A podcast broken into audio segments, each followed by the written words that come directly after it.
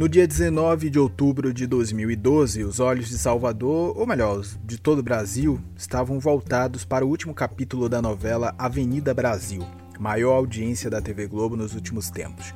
Que fim teria a rivalidade entre Nina, personagem vivida por Débora Falabella, e Carminha, interpretada pela atriz Adriana Esteves? Foram mais de 50 pontos de audiência no Ibope.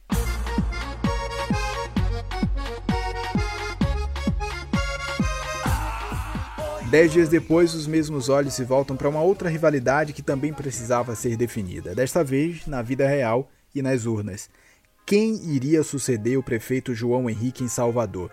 O deputado Nelson Pellegrino, do Partido dos Trabalhadores, ou o deputado ACM Neto, do Democratas? A decisão, em segundo turno, confirmou o que as urnas sinalizavam há uma década. Depois de recordes de votações como parlamentar, Antônio Carlos Peixoto de Magalhães Neto assume o legado do avô, o ex-senador ACM, uma das principais forças políticas do estado nos últimos tempos, e se torna prefeito da capital baiana. Após uma disputa acirrada com Pellegrino, Neto constrói um primeiro mandato com altos índices de aprovação, demonstra habilidade para neutralizar as forças da oposição, é reeleito e se transforma em uma das principais lideranças políticas da Bahia. Eu sou Léo Marques e esse é o Prefeito da Semana, a história de Salvador contada pelas urnas.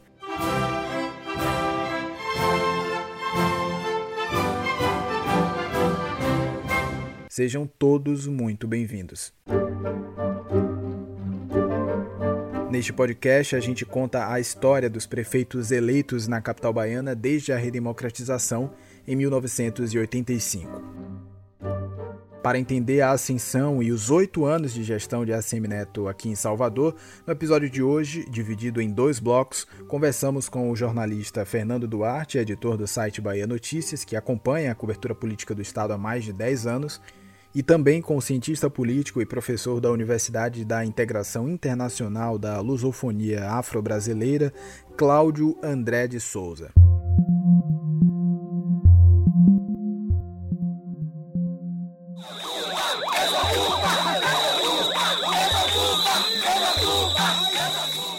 2012 começou assim para o soteropolitano.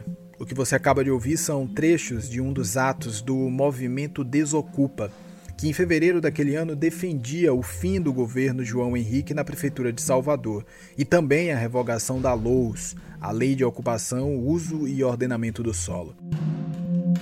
Após sete anos de gestão, o então prefeito acumulava um desgaste do seu capital político que há muito tempo não se via na cidade. As dificuldades administrativas e políticas deram a João Henrique o título de um dos prefeitos mais mal avaliados de todo o país entre as capitais. Prefeito absolutamente irresponsável, não sabe o que faz, não tem a menor noção da legislação em vigor, passa por cima de tudo, né? Está sendo é, é, é, sancion... recebendo sanções graves do Ministério Público e a gente está aqui para apoiar o Ministério Público, para fortalecer essa resistência, para mostrar que a gente não vai é, é, ficar passivo diante do que está acontecendo com a cidade. Em pleno ano eleitoral, esse era o primeiro fato político que deixaria marcas nas urnas alguns meses depois no processo de escolha do novo prefeito. Repórter de política na época, o jornalista Fernando Duarte, que é editor do site Bahia Notícias, lembra como era o dia a dia da cidade. Salvador tinha um, um protesto a cada dia. Não sei se você, você vai lembrar, mas era assim, três, quatro protestos por semana nas avenidas de Vale que travavam a cidade inteira. E era desgastante. Eu cheguei a dormir num congestionamento no Bonocô dirigindo, porque eu fiquei 20 minutos parado. E eram protestos como limpeza de canal, tem uma questão histórica da violência na cidade, que não é uma pauta da prefeitura, mas que acaba impactando na administração do, do prefeito, a questão da iluminação pública, do transporte coletivo, que sempre foi bastante problemático em Salvador e ao longo dos últimos anos da gestão de João Henrique acabou tendo um processo ainda mais desgastante por conta de aumento, é, da não melhoria do sistema de transporte público. Então, tinha uma pauta política efervescente do ponto de vista da população. Quando eu conversei com o atual secretário estadual de Desenvolvimento Urbano da Bahia, Nelson Pellegrino, Ele trouxe relatos semelhantes.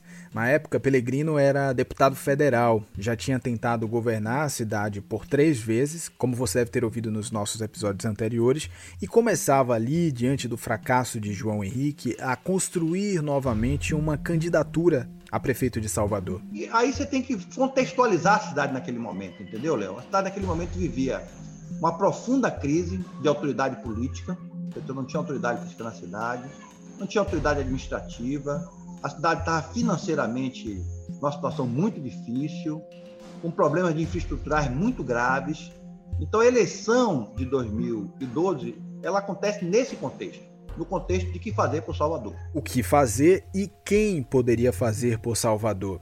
Se apresentaram para a missão o próprio Pelegrino, pela quarta vez, o então deputado federal ACM Neto, do Democratas, Hamilton Assis, do PSOL, Márcio Marinho, do PRB, o ex-prefeito Mário Kertz, pelo PMDB, olha ele aqui de novo, e Rogério da Luz, do PRTB. Mas, conforme análise do professor e cientista político Cláudio André de Souza, logo de cara ficou muito evidente que o embate se daria entre dois grandes grupos. De um lado, Pelegrino e o PT, que naquele momento comandava o governo federal com a presidente Dilma Rousseff e o governo estadual com Jacques Wagner.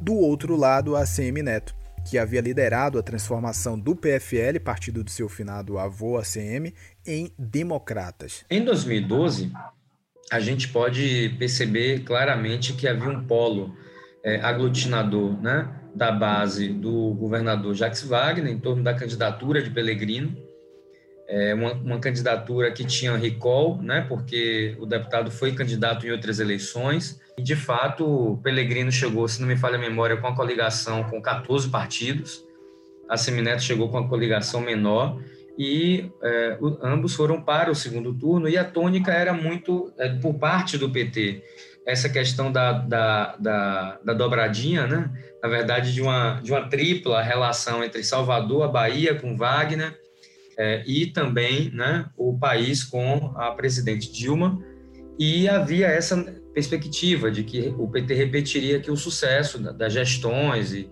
havia essa narrativa, né?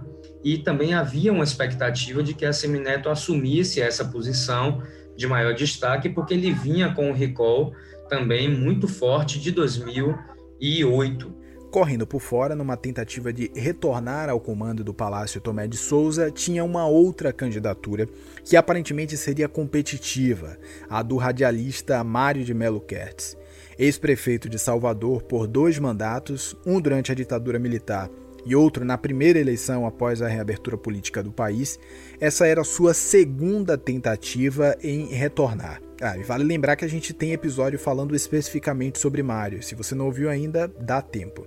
Em uma entrevista especial veiculada em 2019 na sua própria emissora, Mário classificou como burrice essa sua entrada na disputa com Pelegrino e ACM pela Prefeitura de Salvador em 2012. Quando eu comecei aqui no rádio, todo mundo achava que eu entrei no rádio para me candidatar a alguma coisa. Mas aí a burrice que não deixa a gente em paz, né?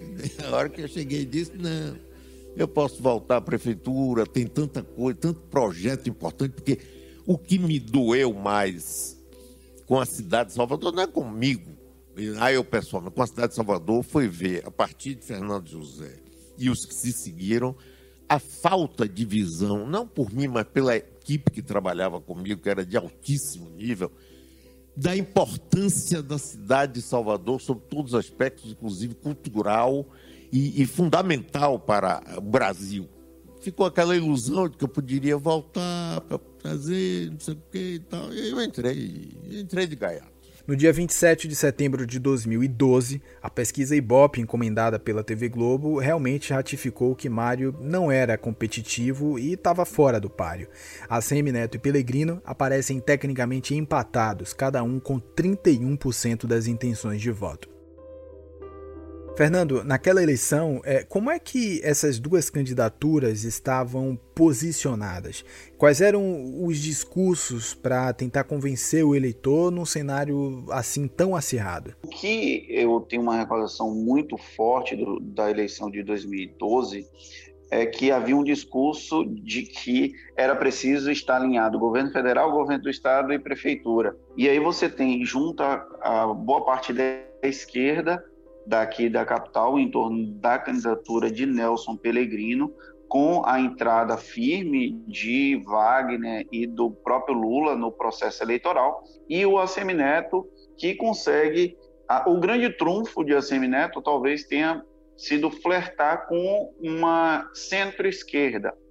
Quando ele pega o PV e escolhe a Célia Sacramento, que é considerada uma militante do movimento negro, apesar de desconhecida da, do movimento negro de Salvador, mas ela aparece na chapa como uma representante de um partido de centro-esquerda como o PV e uma representante do movimento negro numa chapa que era de um carlista histórico, de um herdeiro de um, um clã político muito forte, esse é o grande trunfo de Neto. É, logo adiante, ainda antes do primeiro turno, uma nova rodada de pesquisas do Ibope aponta Pellegrino com uma leve vantagem. O discurso do alinhamento político que no passado fez o grupo do senador Antônio Carlos Magalhães eleger Embaçaí prefeito contra Pellegrino mostrava novamente tração eleitoral.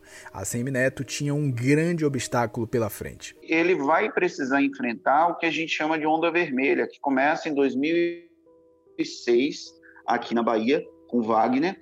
Wagner reeleito em 2010 com uma força ampla. Você tem o Lula, que sai da administração federal em 2010 com uma ampla aprovação, e você tem ainda uma Dilma Rousseff que tinha um potencial de transferência de votos ampla, porque ela, na, nos dois primeiros anos da gestão de Dilma, Dilma estava bombando, era só dava Dilma. Então, tinha uma onda vermelha muito favorável à eleição de um petista em Salvador. Tanto que é, o Pelegrino ele começa com uma espécie de vai ser uma vitória, vai ser difícil, mas provavelmente eu vou vencer. Mais uma vez as urnas abertas à surpresa. A Semineto assume a liderança dos votos com 40,17%. Logo em seguida, Pellegrino com 39,73%. Ambos vão ao segundo turno disputar a preferência do eleitor de Salvador. Professor Cláudio é um personagem que é sempre importante em toda a sucessão municipal é o prefeito vigente, né? Naquele caso era João Henrique, que muito mal avaliado, como a gente já viu. É, como é que foi a participação dele nesse processo? Olha, foi tudo jogado para debaixo do tapete, né, Léo? É, aquela, aquela, aquelas, eleições, aquelas eleições mostraram que o desgaste era tão grande que os dois grupos políticos resolveram esconder, né? Primeiro, que o PT fez parte do projeto de Henrique, à frente da prefeitura, e a Semineto também é, queria esconder a sua participação no governo, no segundo governo, onde o PT já era oposição, né, ao prefeito, e que é, de alguma maneira a, a máquina né, de João Henrique estava virada de maneira discreta né, para a Semineto.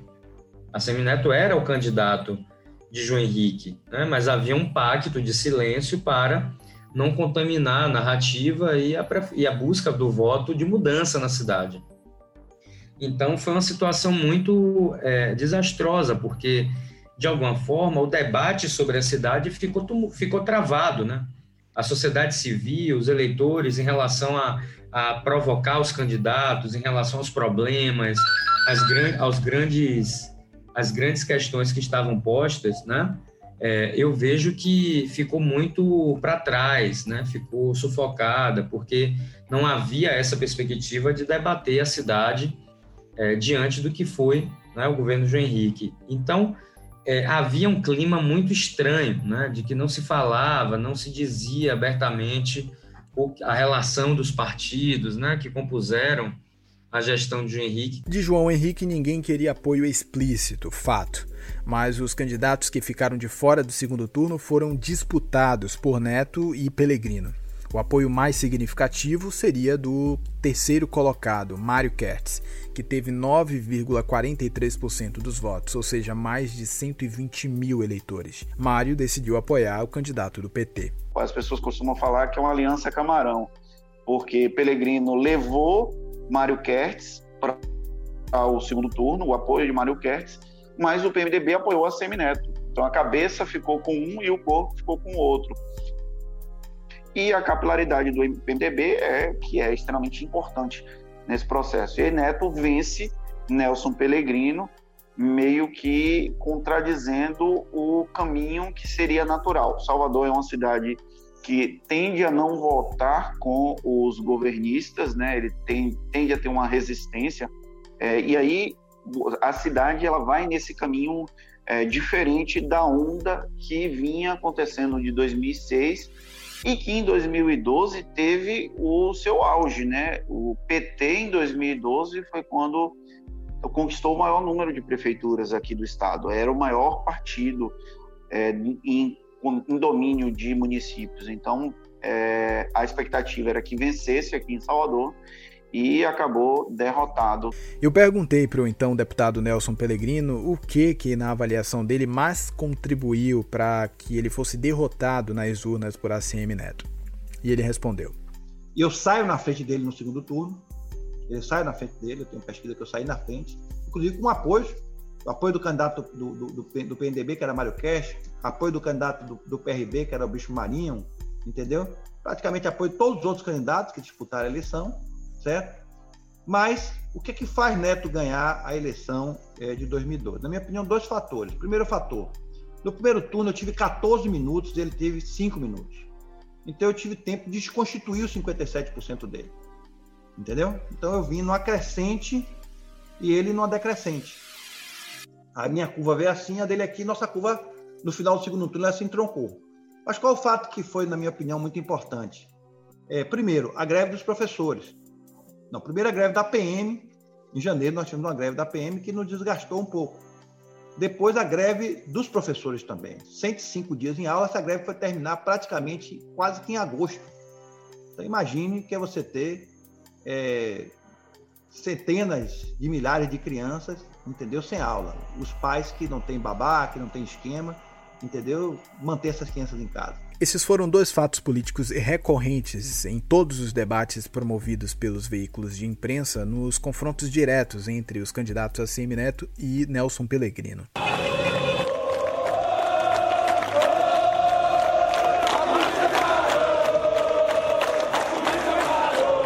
No início do ano, logo após os protestos contra a administração de João Henrique, a pauta da cidade se tornou a greve da Polícia Militar da Bahia.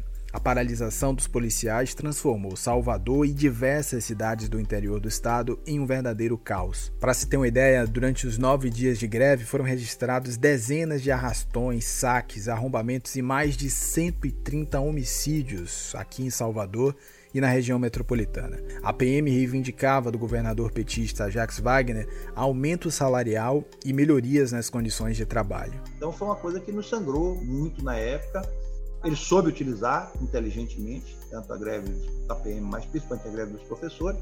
E, infelizmente, nós tivemos uma militância forte dos professores contra a minha candidatura, né, em, em rebelião contra o governo do Estado. Então, e aí também é sempre bom lembrar que 2012 foi o ano do julgamento do mensalão, o ano das condenações do mensalão também.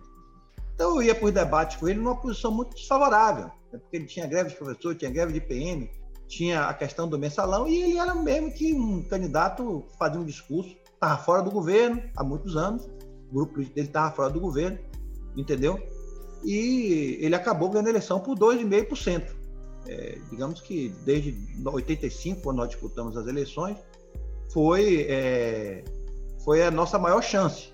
Foi a eleição, foi onde a gente chegou mais perto, porque nós chegamos ao segundo turno e a eleição foi decidida por 2,5%. Foi a diferença entre eu e ele foi 2,5%. Entendeu? Nós perdemos a eleição nos últimos 20 dias, eu considero. Essa é uma análise que também é feita pelo professor e cientista político Cláudio André de Souza. Eu vejo que essas três intercorrências foram decisivas, porque no segundo turno, a Semineto ganha né, com 53,51%. Foi uma eleição apertada, né, pensando em votos válidos e Pellegrino teve 46,49%. Então, a diferença de votos ficou, é, é, ficou de 94 mil, cerca de 94 mil votos. Pensando numa cidade como Salvador, 90 mil votos né, é, uma, é uma diferença que não é tão abissal, não é uma diferença tão grande. Eu vejo a análise que eu faço é que nós tivemos aí é, um, três fatores, como eu te disse, né? A, a, greve da, da PM né? foi muito importante, assim como acontece com os professores e professoras, com a greve é, desastrosa de meses, né? em que o governador Wagner não conseguiu conduzir um diálogo né, fortuito e aquela greve afeta, porque Salvador tem muitas escolas estaduais, tem uma base de professores e professoras. E esse segmento vai vai falando, vai formando a opinião pública, conversa com a família, com os parentes, com os amigos. Então, é, é, foi uma eleição muito apertada, uma eleição que não tivemos um descolamento né, entre ambos. Isso mostra que, de fato, é, havia uma base né, de, de centro-esquerda em Salvador, né? isso, inclusive, se mantém e, na verdade, a grande virada ocorre agora, nas últimas eleições de 2016, quando a esquerda e a centro-esquerda fracassam diante da força né, de Assemineto, que foi é, reeleito né, com 75% de votos em 2016. Bom, mas espera um pouquinho que antes da gente falar sobre a reeleição, é preciso entender melhor quem é a Neto, como esse personagem conseguiu se tornar competitivo, conquistar a confiança do eleitorado de Salvador e derrotar a onda vermelha do PT, que após 10 anos no governo federal e 7 no estadual, parecia finalmente ter força para ganhar aqui na capital. A Câmara dos Deputados do Brasil foi para mim uma universidade da política. Aprendi como deputado federal e homem público, aprendi como cidadão e aprendi como ser humano. Esse é um trecho do último discurso de ACM Neto no plenário da Câmara como deputado federal. Após três mandatos consecutivos, ele se despedia de Brasília para assumir o comando da Prefeitura de Salvador. Professor Cláudio, é, qual foi o caminho percorrido por Neto até chegar em 2012 né, e sair ali das urnas consagrado numa disputa acirradíssima, né, uma das mais acirradas da nossa história recente? É, ele teve uma trajetória muito interessante. É, se deve lembrar, os nossos ouvintes também do podcast, que é, havia um projeto nacional né, do Antônio Carlos Magalhães em é, criar um protagonismo do PFL, sobretudo na esperança de ter uma candidatura presidencial, e o nome pensado para 2002 era o Luiz Eduardo Magalhães, que antes disso, né, tinha como tarefa é, assumir, ganhar as eleições em 98 para o governo do estado, até que aconteceu aquela tragédia que ele veio a falecer, né? E, e, e de alguma maneira teve que o carlismo teve que se reorientar para é, conseguir ocupar os espaços e, e, mudar a estratégia pensada. É, esse é um personagem que acabou não sendo citado nos nossos últimos episódios, mas muito relevante nas decisões políticas do velho senador ACM. Luiz Eduardo Magalhães era filho dele e considerado seu sucessor natural no meio político. Ele foi deputado federal, chegou a presidir a Câmara dos Deputados durante o governo Fernando Henrique Cardoso e estava em pré-campanha ao governo da Bahia quando faleceu aos 43 anos de infarto fulminante. Daí que em 2002 a CM Neto se torna o nome da família Magalhães, o nome ali diretamente ligado ao clã, né? E, e, e, a figura do Antônio Carlos Magalhães, que era muito centralizador e autoritário na montagem das suas estratégias políticas. Então, ele definiu, né, de maneira unilateral, que precisava é, lançar a Semineto e de que havia também esse desejo pessoal, né? É, a, a Semineto já tinha se formado, já tinha é, uma formação acadêmica que o permitia, de fato, a entrar na política, né? A partir de um cargo eletivo e ele foi o deputado federal mais votado da Bahia. Então, a Semineto organizou as bases eleitorais e tinha como objetivo criar essa renovação do carlismo na Bahia, sobretudo é, conduzindo as bases eleitorais que Neto viria a assumir para as eleições de 2002. A Neto foi eleito mais duas vezes como deputado federal mais votado da Bahia, em 2006 e em 2010. Ancorado na imagem do avô, ele criou base eleitoral não só em Salvador, seu domicílio eleitoral, mas também em várias cidades do interior da Bahia. Fernando, você que enquanto repórter pôde acompanhar com lupa né, as ações do deputado ACM Neto, qual foi a imagem que ele construiu e apresentou ali para os eleitores em 2012? Ele conseguiu construir uma imagem dizendo: olha, é, eu sou neto dele, mas eu não sou ele, eu vou fazer diferente. Então, tem essa mudança de neto de, da primeira candidatura dele, em 2008, quando ele era ele virou só neto, ele quase que renegou o ACM, e aí em 2012 ele apresenta-se como ACM neto, que é o que ele vai levar de lá para cá, de 2012 para cá, ele nunca deixou de ser ACM neto, mas tem essa mudança de paradigma aí nesse ano, que ele incorpora o legado do avô, o legado de enfrentamento ao PT, e aí tem coisas por exemplo, o, o, Neto, ele usa um artifício durante os debates eleitorais que o velho ACM usava. É, o ACM Neto, ele não chama Pelegrino de Nelson Pelegrino, ele chama de Nelson Pelegrino. Como o avô, na década, na eleição de 1990, chamava Zezéu de Zizio. Então, são estratégias que aconteceram, que se repetiram e que quem acompanhava a cena política política de Salvador e da Bahia, conseguia identificar elementos do velho ACM com uma nova roupagem. Com uma nova roupagem sobre o legado deixado pelo avô, ACM Neto assume o comando de Salvador e se torna um dos principais quadros do Democratas em nível nacional. Então, a trajetória dele, em geral, eu diria que é uma, é uma, uma trajetória com uma carreira política muito bem gerenciada, e com sucesso eleitoral, porque ele conseguiu é, se firmar em Salvador e nas grandes cidades da Bahia, tanto que, se a gente é, perceber até a, a, as bases eleitorais do Democratas na Bahia, a gente vai perceber que o partido tem um desempenho melhor nas grandes cidades, comparando-se né, com as pequenas cidades. Inclusive, a gente vai ver isso com mais detalhes agora com o resultado das eleições municipais e é, é, a sua trajetória, de alguma maneira, não pode deixar para trás a questão de que ele renovou o Democratas, ele renovou o carlismo é, a partir de uma direção em que o carlismo deixou de ser carlista. Né? Então, o partido criou uma transição aí entre um período mais autoritário, mais centralizador na figura do seu avô, para um partido que, de fato, é, segue as bases competitivas de uma democracia representativa e, ao mesmo tempo, dialoga com um modelo de gestão, de visão sobre a democracia, sobre a política e os grandes projetos do Brasil. No próximo bloco, vamos falar sobre as transformações sofridas pela cidade com o primeiro mandato de Neto, sobre sua reeleição e consolidação dos seus oito anos à frente da Prefeitura de Salvador. Ao longo de 50 sextas-feiras, a gente mudou cresceu e se aperfeiçoou. Você ouviu diferentes vozes, mas sempre com o mesmo objetivo: trazer discussões relevantes e te manter bem informado. Você pode ouvir nossos novos episódios sempre a partir das 8 horas das sextas-feiras no nosso site bahianoticias.com.br ou no seu agregador de podcast preferido. Terceiro turno. Bate-papo sobre a política da Bahia e do Brasil.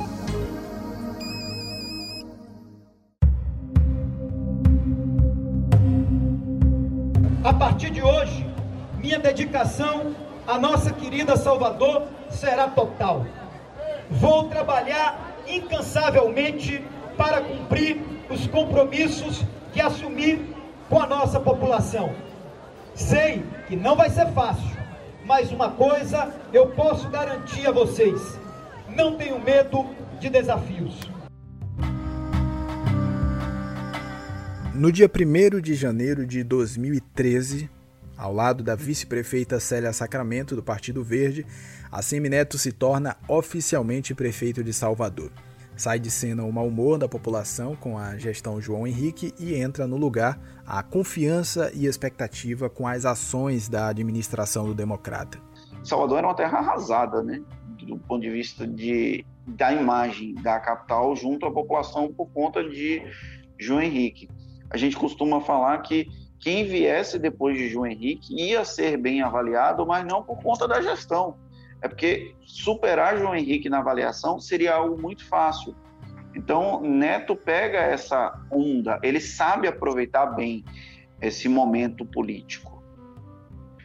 Ele começa a fazer obras que dão visibilidade, que são é, a reforma da Barra, por exemplo, é o exemplo mais é, chamativo, que tem um impacto grande. Mas você tem ou, outros investimentos. Você tem a concessão do metrô para o governo do estado, a transferência do metrô para o governo do estado, que foi algo que o governo tentou capitalizar lá em 2016 e não conseguiu, porque a Semineto fez uma transferência de maneira dizendo, ó, o governo botou para andar, mas só botou para andar porque eu acabei é, negociando, articulando para que o metrô fosse para o governo do estado. Você tem uma figura que é extremamente política. Nesse quesito, o professor Cláudio André de Souza classifica como extremamente estratégica a montagem do primeiro governo de Neto, o que se transformaria em capital político lá na frente no seu processo de reeleição. Olha, eu vejo que ele foi muito bem sucedido em duas esferas. Né? A primeira, a esfera de governabilidade. Ele conseguiu atrair os partidos políticos né, é, que têm expressão na cidade, que o apoiaram no segundo turno, né, que apoiaram desde o primeiro turno para o governo. E vejo que essa questão refletiu diretamente no, no funcionamento da máquina, né, porque havia uma sustentação política, ele conseguiu acomodar as forças. É, é, os nossos ouvintes aí devem lembrar que ele fazia um discurso muito forte de que teria um governo de técnicos, né? E não um governo de políticos. E ele, passada a eleição, faz um governo de políticos. Agora, qual é a questão? É que ele balanceou a máquina pública com essas figuras né, de proa na liderança político-partidária é, e também figuras técnicas, e renovou a sua base né, de, de nomes e lideranças políticas para compor o governo. Então, é, ele escolheu um, um, traço que a gente pode perceber, é que para várias áreas ele escolheu nomes novos, né, tanto na questão geracional da idade, quanto na perspectiva da, de, de, de, apresentação na arena política. Né? Então, nomes como o próprio presidente do Bahia, né? o Guilherme Belintani, que foi algum nome desconhecido, ninguém tinha noção de quem era Belintani, um empresário muito bem sucedido, muito capacitado e que é, foi lá compor o governo. Outra figura foi, por exemplo, o Cláudio Tinoco, né? É, ao mesmo tempo, ele chamou Ivanilson Gomes né, para compor o governo, presidente do Partido Verde. Então, ele foi mesclando né, é, e criou um modelo de gestão que passou a funcionar. A Semineto ele tem um tino político muito forte e isso vai fazer o diferencial. Ele vai construir uma maioria na Câmara, ele vai pegar, por exemplo, e vai conceder emendas para os vereadores. Ele vai começar a articulação para que todo vereador tenha direito a executar obras. Isso começa na primeira administração dele. É, você tem é, modificações na cidade, na região da Ribeira, na região do subúrbio. Não são modificações tão vistosas quanto a da Barra, mas que têm um impacto no dia a dia da população. E é, é engraçado que Neto faz é, praça e orla e é como se tivesse feito um mundo e isso, ele sabe capitalizar bem politicamente. Então, quando ele vai, vai para a eleição de 2016, para a reeleição, ele é um prefeito extremamente bem avaliado, com os possíveis escândalos que surgiram durante a primeira administração dele, todos foram muito rapidamente abafados ou apagados, os incêndios foram rapidamente é, apagados. É, logo em 2013, a primeira baixa no governo de Neto aconteceu na Secretaria de Educação, com o titular da pasta João Carlos Bacelar, que havia também participado da gestão de João Henrique. Ele era uma figura central na polêmica da implantação do programa Alfa e Beto, e também em denúncias na aquisição de livros, materiais e tecnologia da Fundação Pierre Bourdieu. O secretário de Neto foi acusado de fazer uso da máquina para favorecimento eleitoral e foi condenado a devolver 770 mil reais por convênio irregular. Outro fato espinhoso foi o incêndio no Solar Boa Vista, localizado no bairro do Engenho Velho de Brotas. O prédio histórico abrigava a Secretaria de Educação Misteriosamente, as chamas consumiram grande parte dos contratos que estavam sob investigação. Em 2015, quase ali no finalzinho do seu primeiro mandato, mais um abalo. Alexandre Palpério, secretário de gestão de ACM Neto, pede demissão após ser acusado pelo Ministério Público da Bahia de participar de um esquema de desvio de quase 40 milhões de reais e de ter atuado como lobista em favor do pai e da madrasta. De forma hábil, Neto conseguiu se desvencilhar dos possíveis desgastes à sua imagem por conta desses episódios. Nós tentamos falar com a assessoria do prefeito para este episódio, porém sem retorno. Professor Cláudio, é, quais são os principais pontos né, que marcam esses primeiros anos de ACM Neto na Prefeitura de Salvador e que, de certa forma, o ajudam a suplantar esses episódios negativos que relatei há pouco? Vou aqui lembrar de, de, de três coisas que eu acho que é, passam é, nitidamente pela nossa mente. Primeiro, o aumento do IPTU. Né? Então, aquela resolução que ele faz ali de ter um fôlego fiscal ao remontar a parte tributária né, da nossa cidade. É, um, segundo, um segundo ponto que eu acho que foi muito importante foi não se envolver naquelas querelas envolvendo o transporte. Né? Então, havia é, é, a perspectiva no seu, no seu primeiro governo de que não dava para é, é, criar um conflito político, né? ele soube mediar esse processo e, ao mesmo tempo, ele é, mediou isso para que não houvesse desgastes né? no seu primeiro governo. E é, é, eu acho que outro elemento que a gente vai perceber é quando ele recria, por exemplo, o modelo de eventos em Salvador. O, o, o, o calendário, né, o modelo de construção, de implementação de festas e de eventos na cidade. Né? Então, tem aí principalmente o um modelo do carnaval que passou a ser precificado pelos patrocinadores, né? passou a ser precificado, melhor dizendo, pela prefeitura perante os patrocinadores, criando um modelo em que a própria prefeitura foi deixando para trás essa ideia de investir muito dinheiro sem um retorno imediato. Além do Carnaval de Salvador, Neto reformula a festa de Réveillon da cidade, transformando em um grande festival que dura mais de cinco dias, com grandes estrelas da música local e da música nacional também. A estratégia atrai turistas, agrada a população de Salvador e movimenta a economia da cidade.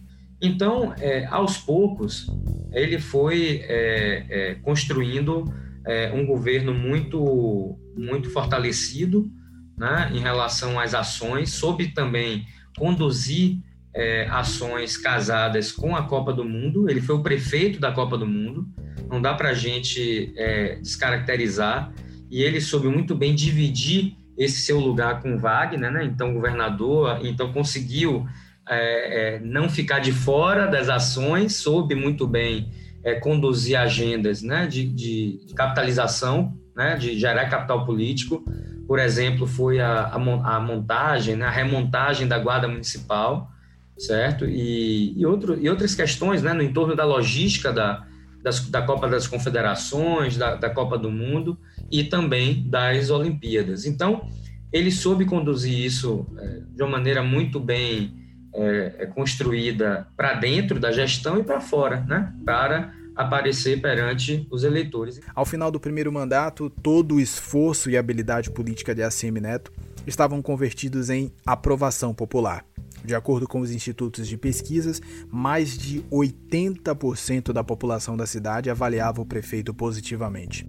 Agora, professor, é, diante de uma gestão assim bem avaliada, né, com o prefeito popular, como é que fica a oposição, hein? É, na verdade, como é que eles atuaram ao longo dessa primeira gestão de ACM Neto?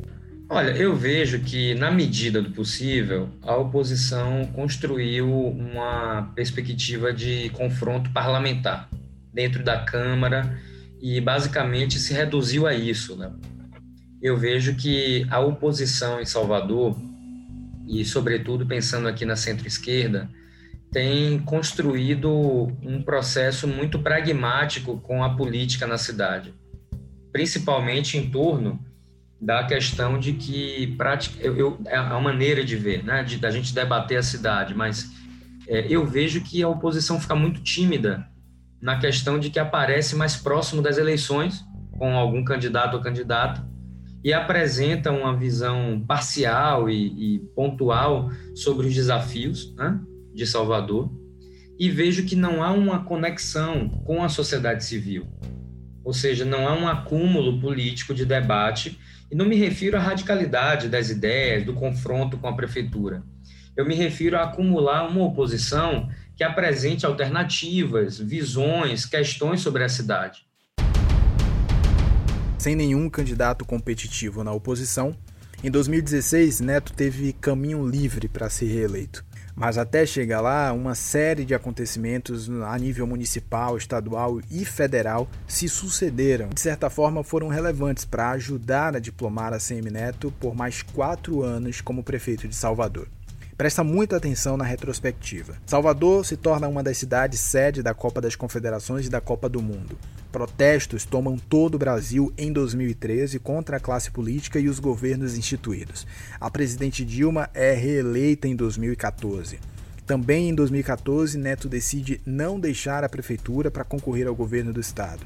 O PT consegue emplacar um sucessor para Jacques Wagner. Rui Costa assume o comando da Bahia tem início a Operação Lava Jato da Polícia Federal, que atinge em cheio as principais lideranças do PT. A Câmara dos Deputados dá início ao processo de impeachment da presidente Dilma Rousseff. E Michel Temer, do PMDB, assume a presidência da República. É, realmente é muita coisa, como vocês devem lembrar, e tudo isso influenciou na tranquila reeleição de ACM Neto como prefeito da capital baiana. A eleição de 2016 foi quase que plebiscitária, né? As pessoas é, decidiram se deveriam continuar com a Semineto na, na prefeitura, com todas as promessas que ele tinha feito. Aí você tem o Hospital Municipal, por exemplo, que inaugura na segunda gestão dele, mas que é uma proposta ainda da primeira gestão. É, você tem a execução de obras em outras áreas da orla da cidade. Você tem o argumento de que a prefeitura investiu muito mais nas áreas periféricas do que nas regiões centrais da cidade. Esse foi um argumento muito comum durante o processo eleitoral de 2016. E a oposição não conseguiu construir um argumento que fosse forte o suficiente para convencer a população que era melhor tirar a Semineto e dar oportunidade para uma outra pessoa. Concorreram contra Neto em 2016 a deputada federal Alice Portugal, do PCdoB, Célia Sacramento, que não foi convidada por Neto para integrar novamente a chapa, Cláudio Silva, do PP, Rogério da Luz, do PRTB, Fábio Nogueira, do PSOL e o pastor Sargento Isidório, do PDT. Foi a primeira vez desde a redemocratização que o PT não é cabeça de chapa para concorrer à Prefeitura de Salvador. Eles assumiram a posição de vice na coligação de Alice Portugal. Fernando, é, em 2016, é, a principal oponente de ACM Neto foi a deputada Alice Portugal. Ela conseguiu somar apoios importantes na esquerda e tal, mas acabou não convertendo isso eleitoralmente, né? É, Alice Portugal tinha os partidos, mas não tinha o apoio efetivo. Você não houve uma construção de um discurso que garantisse ou que convencesse a população que era melhor tirar a Semineto e colocar um grupo que estava é, desgastado politicamente, como foi o, a esquerda em 2016, logo após o impeachment. Você tem um desgaste em 2014, que culmina em 2016, e aí você tem uma estratégia do próprio Rui Costa de se desprender um pouco do PT. O, tanto que Rui Costa, em 2018, ele vai ganhar a eleição com um conforto muito grande, com pessoas que são da direita falando, ele é do PT, mas eu voto nele. E a Alice Portugal, ela foi muito mal no processo eleitoral. Ela tinha bastante tempo de TV, mas ela teve um desempenho pífio. É, ela quase foi ultrapassada por Isidório, que não tinha estrutura nenhuma de candidatura. Então, é, essa falta de um discurso que pudesse convencer a população que a Semineto tinha que sair, tinha que dar lugar a um outro projeto político, não aconteceu. Então, isso garantiu um, uma forma muito fácil de a Semineto se, per, se perpetuar por mais quatro anos e que chega em 2020 com uma força política ainda muito grande. A Semineto foi reeleito em primeiro turno com 73,99% dos votos. Alice Portugal, a segunda colocada, conquistou apenas 14,55% do eleitorado. Então foi uma eleição previsível, uma eleição em que Neto apresentou à cidade é, o legado né, dos quatro anos e apresentou também uma perspectiva de que haviam novos projetos para serem feitos pela cidade. Ele tinha um tempo de televisão grande, ele teve uma chapa robusta, né? Então veja que é, naquele momento a escolha dele por Bruno Reis foi uma escolha, diríamos que interna, né? Intuitiva. Não foi uma escolha de perspectiva uma escolha de perspectiva é, é, de aliança partidária, como ele fez agora em 2020, ao atrair o PDT, né, já pensando em 2022. Então, é possível a gente perceber que ali ele fez uma escolha de que ele já queria ter ao seu lado um possível nome né, para a continuidade do projeto e para a continuidade do seu grupo. A composição do segundo governo de ACM Neto apontava para o amanhã, ou seja, para o seu projeto de sucessão neste ano de 2020. Em vez de continuar com a professora Célia Sacramento, ele preferiu compor uma chapa com Bruno Reis, naquele momento do PMDB. Mais de 10 partidos formaram a coligação eleitoral de ACM Neto, o que lhe garantiu uma bancada ainda mais favorável na Câmara dos Vereadores ao longo de mais quatro anos. Professor, o que é que marca esses últimos quatro anos de Neto à frente da, da Prefeitura de Salvador? Do ponto de vista da estratégia de gestão do prefeito, foi aprofundar um, um, uma carteira de obras, de ações, realizações que fosse para áreas é, da cidade mais carentes, né, em relação a, a criar postos de saúde, a requalificar áreas urbanas, a pensar um projeto de saneamento do porte do Mané Dendê, né? que é um projeto robusto, pouco falado pela imprensa, mas é um projeto de saneamento com financiamento do BID, né? do Banco Interamericano de Desenvolvimento, que prevê milhões de reais, né? dezenas de milhões para mudar a questão do saneamento na Cidade Baixa. Né? Então, eu vejo que tem outros projetos, como o BRT, por exemplo, que é uma obra muito estruturante, embora tenha críticas aí na área socioambiental, mas é um projeto de grande envergadura, de visibilidade pública e é, outras questões que foram sendo construídas né, pela prefeitura e foi criando um conjunto, um volume de ações que me parece que conseguiu gerar um certo consenso de que essa gestão tem muito mais qualidade do que defeitos. Tá, mas o que é que ficou de fora, né? O que é que a gestão Neto não conseguiu trabalhar e que, de certa forma, deixou de ser debatido por conta dessa cortina, né, que se forma naturalmente quando se tem um governo com altos índices de aprovação? Eu vejo que é, o, o prefeito escolheu algumas questões mais espinhosas para tratar nesses últimos anos e outras questões ainda não foram muito bem resolvidas e debatidas com a cidade, né? Por exemplo, eu vejo, Léo, que Salvador ainda carece de um debate mais profundo sobre o que é a sua economia. Esse debate, por exemplo, não, a prefeitura não conduziu para entender o nosso perfil, né? Se a gente consegue viver só do turismo de sol e verão, né? Se a gente consegue viver somente de um turismo, é, é, portanto, num período, né? Em que a gente consegue ter uma economia funcionando e outros momentos em que não é, conseguimos. Então, essa é uma questão importante, né, que não foi enfrentada como um debate público, né, com a opinião pública, com a sociedade civil. Outra questão que ainda carece de aprofundamento é um debate sobre o planejamento urbano em Salvador. Nós temos bairros com problemas do século XIX, acesso à água, acesso a saneamento, acesso à iluminação. Então, tem uma parte da cidade que ainda demanda questões do século XIX. Né? Então, é, isso é diferente de outras áreas, como essa borda da cidade que envolve a Ola, que já está de fato no século XXI. A Semineto chega ao fim de oito anos de gestão, mantendo uma alta avaliação entre os soteropolitanos. Nacionalmente, é um dos principais quadros do seu partido, o Democratas. Fernando, você que está sempre aí de olho nas movimentações né, e nos bastidores da política, o que é que se desenha para o futuro de ACM Neto pós-Prefeitura de Salvador? O caminho natural de ACM Neto é ser candidato ao governo da Bahia.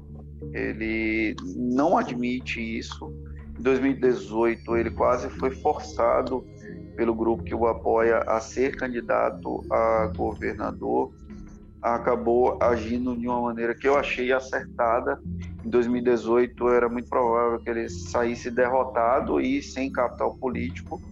E aí ele vai chegar em 2022 inicialmente sem adversários, porque o PT aqui da Bahia tem uma dificuldade muito grande em formar quadros para a sucessão. Então, há uma candidatura natural de ACM Neto ao governo da Bahia, que ele é, não esconde o desejo, ele sinalizou que faria um tempo sabático fora de Salvador, estudando é, gestão pública fora do Brasil. É, a pandemia muito provavelmente vai alterar esse, esse momento, esse impacto.